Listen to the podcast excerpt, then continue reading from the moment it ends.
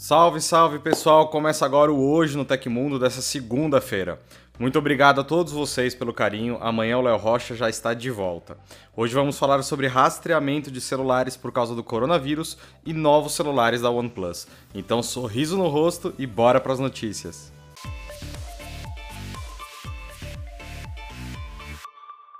Na última quarta-feira, o governo do estado de São Paulo iniciou testes de monitoramento de sinais de celulares para detectar aglomerações. Com base em dados cedidos pelas operadoras Vivo, Claro, Oi, TIM, a medida visa verificar se as pessoas estão em casa e auxiliar na tomada de providências quando não estiverem em casa. Segundo o governador de São Paulo, João Dória, as operadoras vão passar a monitorar o isolamento no estado de São Paulo durante a quarentena, que acaba no dia 22 de abril por enquanto, a partir das informações dos dados dos usuários de telefonia. Ou seja, 100% dos dados nós poderemos identificar os locais onde existir concentração para realizar ações de isolamento e também orientações e advertências se necessário. Os mapas desses dados também serão fornecidos para as prefeituras de cidades com mais de 30 mil habitantes. Números de celulares não fazem parte da iniciativa.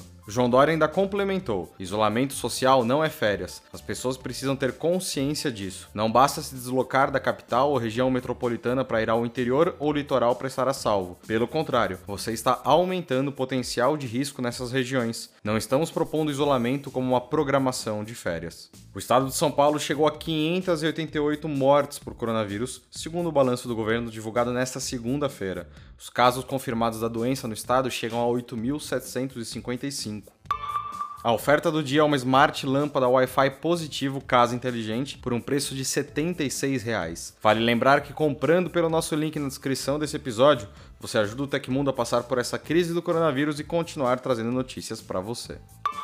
Não é tão difícil encontrar casos na internet de pessoas que instalaram sistemas operacionais em dispositivos que foram projetados para rodar outros. Um caso recente mostrou o Xiaomi Mi 6, um smartphone lançado em 2017, rodando o Windows 10 x64 bits baseado em arquitetura ARM. A instalação do sistema operacional na Microsoft é uma versão completa e compatível com a de computadores. Dessa forma, é possível executar arquivos .exe ou de outras extensões também compatíveis. Além do trabalho feito no software, isso foi foi possível porque o chipset utilizado no Mi 6 é um Qualcomm Snapdragon 835. Desde o Snapdragon 820, a Qualcomm tem agido mais diretamente para distribuir a sua plataforma também para computadores. A ideia é lançar chipsets potentes e com baixo consumo energético. Não foram dados detalhes sobre a instalação do Windows 10 no Xiaomi Mi 6, tampouco divulgados vídeos mostrando o funcionamento do sistema no smartphone.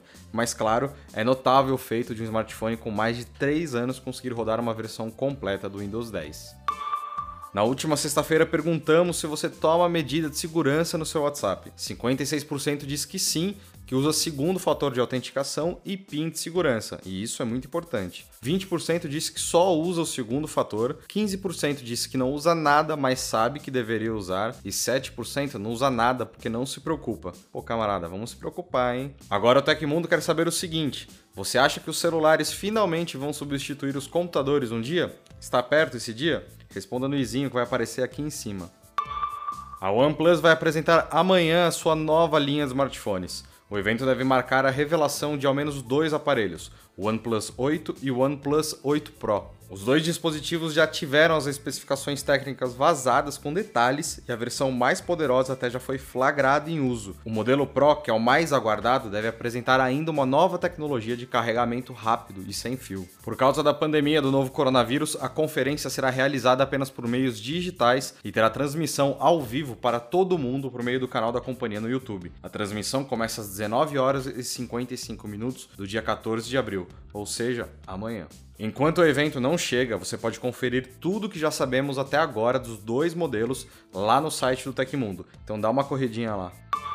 Contact Tracing é uma das estratégias utilizadas no combate ao coronavírus. Este é um método que busca identificar pessoas potencialmente infectadas e todos aqueles com quem tiveram contato para localizá-los e isolá-los. Assim, evita-se que a contaminação ocorra em escala maior. Apesar de ser adotado em vários lugares do mundo, esse tipo de rastreamento desperta preocupações relacionadas à privacidade, uma questão levantada nos Estados Unidos. Agora, o Instituto de Tecnologia de Massachusetts, MIT, propôs uma solução para o problema inspirada na função Buscar iPhone da Apple para encontrar dispositivos perdidos. O sistema funciona da seguinte forma: ao enviar números aleatórios constantemente via Bluetooth, por ser um sinal de baixo alcance presente na maior parte dos aparelhos e compartilhado apenas com pessoas relativamente próximas, é possível que, no momento da confirmação da Covid-19, uma lista desses números enviados nos 14 dias anteriores seja conferida. Esse é o tempo de incubação do coronavírus. A partir desses sinais, outras pessoas podem verificar se, em algum momento, estiveram próximas de alguém contaminado sem saberem quem foi. Assim, preserva-se a identidade do transmissor e é possível tomar as medidas de prevenção para que todos os testes sejam realizados e o auto-isolamento entre em ação, evitando novos contágios. A solução seria tão simples quanto um aplicativo em seu celular, com uma tela intuitiva para facilitar o uso. Além disso, poderia ser adaptada para realizar detecção de sinais já identificados como transmissores, enviando alertas ao usuário e avisando sobre os riscos. O próximo desafio é fazer com que empresas como Apple, Google, Microsoft aceitem a ideia, já que a colaboração estreita garante a adoção geral do público ao projeto. Ainda assim, a questão é posta em xeque quando você pensa que as autoridades teriam acesso a esses dados. Isso pode fazer com que a iniciativa demore mais um tempo para ser posta finalmente em prática. O Instituto Nacional do Seguro Social, o INSS, já começou a receber atestado médico pela internet sem necessidade de perícia o atestado pode ser enviado pelo site ou aplicativo Meu INSS. Agora também é possível conseguir a antecipação no valor de R$ 1.045 para segurados que solicitarem o auxílio doença. A concessão se dará sem a realização de perícia médica enquanto perdurar o regime de plantão reduzido de atendimento nas agências da Previdência Social. Para quem já usa o aplicativo é preciso baixar uma atualização. Caso não tenha o aplicativo, basta baixar. Ele está disponível para Android e iOS. Para pedir o auxílio doença, o atestado deverá estar legível sem rasuras, conter assinatura do profissional emitente e carimbo de identificação, com registro do conselho de classe, conter as informações sobre a doença ou classificação internacional de doenças e conter o prazo estimado de repouso necessário. O beneficiário poderá requerer a prorrogação da antecipação do auxílio doença com base no prazo de afastamento da atividade informado no atestado médico anterior ou mediante apresentação de novo atestado médico. Aconteceu na história da tecnologia. Em 13 de abril de 2000, a banda de rock Metallica processou o Napster alegando violação de direitos autorais e extorsão. Esse processo, mais tarde, fez com que um serviço original do Napster fosse encerrado e declarasse falência. No entanto, o que o Napster começou nunca mais pôde ser encerrado, visto que sites de compartilhamento de arquivos decolaram nos anos seguintes. Quanto ao Metallica, sua reputação foi manchada por um tempo por causa dessa mudança. Ironicamente, o Metallica deve grande parte de sua popularidade inicial à disseminação de cópias não autorizadas de seus primeiros álbuns. E essas foram as notícias do Hoje no Tecmundo dessa segunda-feira. O programa vai ao ar de segunda a sexta, sempre no fim do dia. Os links e tempos de todas as notícias que a gente deu aqui estão no comentário fixado no YouTube e na descrição do episódio nas plataformas de áudio. Quem quiser assinar o programa como podcast, os links estão na descrição do vídeo. Aqui quem fala é o Felipe Paião e amanhã tem mais. Ah, você pode me encontrar no Twitter pela arroba Felipe Paião.